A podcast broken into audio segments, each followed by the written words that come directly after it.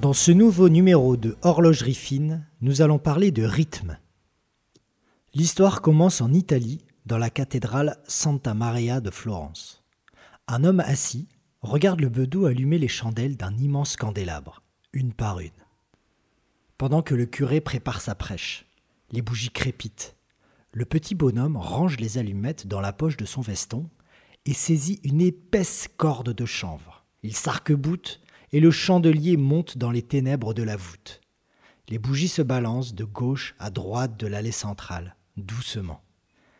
À la fin de la messe, en regardant le candélabre qui bouge encore, doucement, l'homme dit à sa compagne J'ai compris Madame Galilée lève les yeux au ciel, elle s'attend au pire. C'est donc Galilée, en premier, qui eut l'idée d'associer le balancier à un mécanisme d'horloge. Plus tard, en 1795, s'appuyant sur les travaux d'un physicien hollandais, Louis-Abraham Breguet invente le spiral dit spirale Breguet. Il est utilisé pendant plus de 100 ans, jusque dans les années 40. Le spiral, c'est le bras du pendule, mis sous forme de ressort en spirale plate. Un balancier va à droite et à gauche. C'est ce qui donne le tic et le tac de la montre. Tic est à gauche, tac est à droite ou c'est l'inverse? Je suis perdu là. Bref, pour qu'une montre tienne l'heure, il faut que le rythme soit toujours le même. Mais il existe de nombreux rythmes différents, tenant tous l'heure comme il faut. On compte ce rythme en alternance par heure. Une alternance égale un aller-retour du balancier.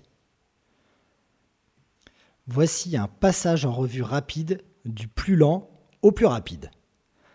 On commence par le 3600 alternance par heure.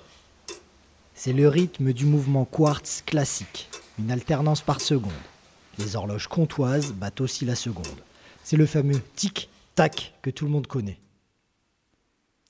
Vient ensuite le 18 000 alternances par heure. C'est le rythme du calibre 30 T2 de Omega et plus largement celui de la plupart des montres de poche. C'est aussi celui de la plupart des calibres chronographes datant d'avant les années 60. Le suivant est le 19800 alternance par heure. C'est le battement du balancier du calibre 600 d'Oméga, aussi du 354, ainsi que de la plupart des premiers mouvements automatiques. Et puis nous avons le 21600. Le calibre chronographe 861 de Omega est cadencé à ce rythme, Beaucoup de calibres automatiques chinois fabriqués aujourd'hui suivent aussi ces battements. Aujourd'hui, la plupart des calibres sont cadencés à 28 000 alternances.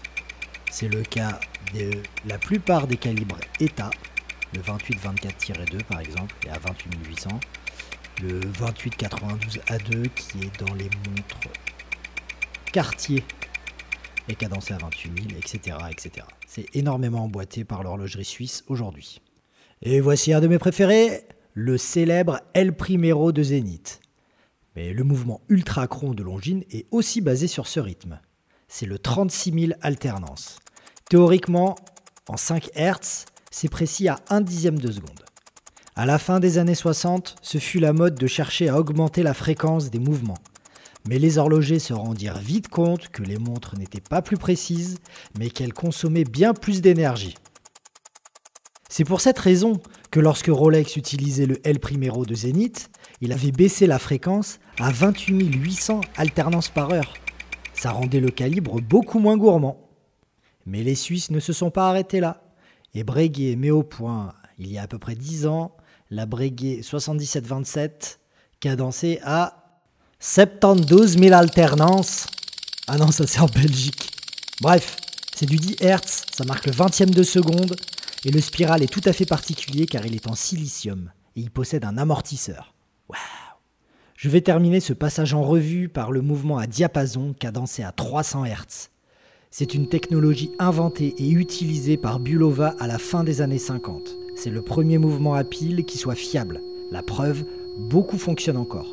Il fut utilisé par plusieurs marques, notamment Omega dans sa série F300. Cette fréquence très haute s'explique par l'utilisation d'un système d'échappement totalement différent de celui des autres montres citées au-dessus. Il n'est plus question d'encre et de balancier, c'est la vibration d'un diapason qui pousse, à l'aide de deux petits rubis, une grande roue de 300 dents. Toutes ces vitesses et ces sons se traduisent visuellement par un mouvement différent de l'aiguille des secondes. Plus le rythme est lent, plus le mouvement de l'aiguille est saccadé. Et inversement. Merci de m'avoir écouté. N'hésitez pas à faire un tour sur mon site web www.paulbouissou.fr pour en savoir plus sur d'autres choses. A bientôt